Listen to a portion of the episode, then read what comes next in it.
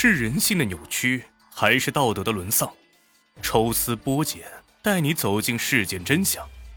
同样的案例，别样的精彩。欢迎走进《逢申大案纪实》。欢迎收听今天的大案纪实，咱们接着上一集，继续讲述。女人呐，都是热衷于传播各种消息。没过多久，整个小区的人就都知道了此事儿。李杰夫妻也因此成为了众人茶余饭后的谈资。李杰听说自己的私事儿传遍了小区之后，自然是十分的震怒。他认定，这一切都是刘家在背后搞的鬼。李杰觉得，刘家这个女人自己离婚了，心里出了问题，见不得别人幸福。他也不是忍气吞声的那种性格，当即就冲到了刘家的家，抬脚就踹门。刘家打开门之后，李杰二话不说，伸手就挠。最终，李杰凭借身高优势将刘家的脸给挠破，眼睛打肿。幸亏邻居们闻声赶到，将两个人分开，才避免了更大的伤害。刘家认为，自己明明没有错，错的是李杰。他恩爱的声音这么大，严重的影响到了自己。如今李杰非但不知收敛，还出手打人，让自己丢了脸。刘家是实在咽不下这口气，他决定一定要找一个机会报复一下李杰。二零零九年十一月的一天晚上，刘家再一次的听到隔壁传来恩爱的声音，终于想到了一条妙计。他拿起电话就报了警，声称居民楼有失足妇女正在进行交易。没过多久，办案人员就赶了过来，敲响了李杰家的门。经查，这是一起误会。办案人员走了之后，李杰夫妇可气坏了。两口子稍微一想，就知道那个报警的人肯定就是刘家。双方的矛盾逐渐升级，李杰的反击也很快到来。此后，李杰多次将刘家家的电闸给关了，对其进行骚扰。有一次，刘家躲在猫眼后面，终于是当场抓到了正要拉电闸的李杰。两个人再次发生争吵，以至于动了手。这一次，刘家又败了，头发都被扯下来了不少。连续两次击败刘家，让李杰着实是出了一口恶气。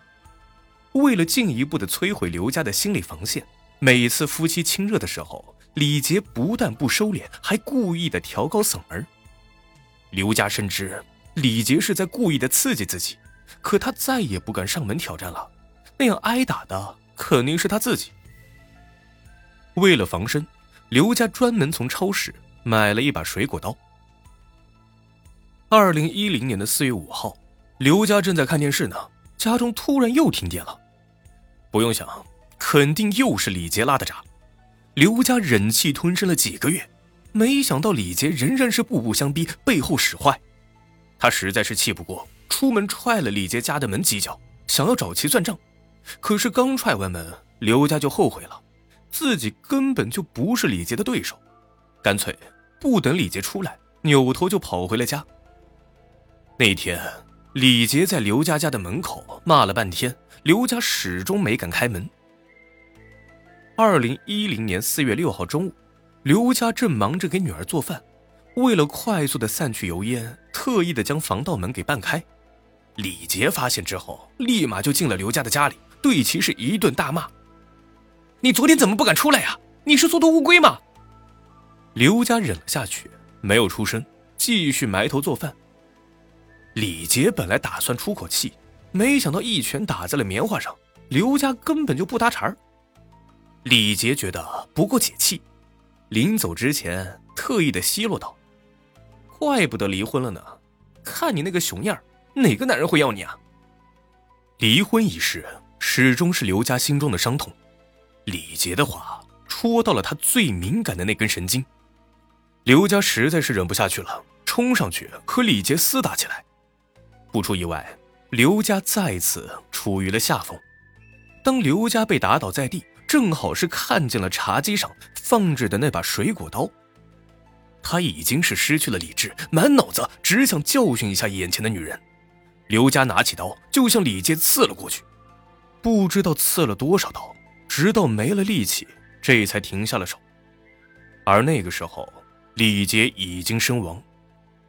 稍微恢复了一丝理智之后啊，刘家主动报警。面对办案人员的审讯，刘家说道：“他们夫妻做爱的声音太大了，故意刺激我。我只想教训他一下，把他刺伤，没想杀了他。只因邻居恩爱声音大，就引发了如此悲剧，实在是令人唏嘘不已。刘家自离婚之后，脾气变得暴躁，将所有的不幸归结于他人，自己的事儿还没有理顺，却要管一管别人的私事，以至于……”酿下了命案。当然了，李杰也有不对的地方。既然房子隔音不好，在自己幸福的时候控制一下自己，不要让自己的幸福成了别人的痛苦。邻里之间难免有摩擦，遇到事情心平气和的解决，这才是最佳的解决方法。多为别人考虑一下，少一些自私嫉妒，多一点宽容友善，才能避免类似的悲剧发生。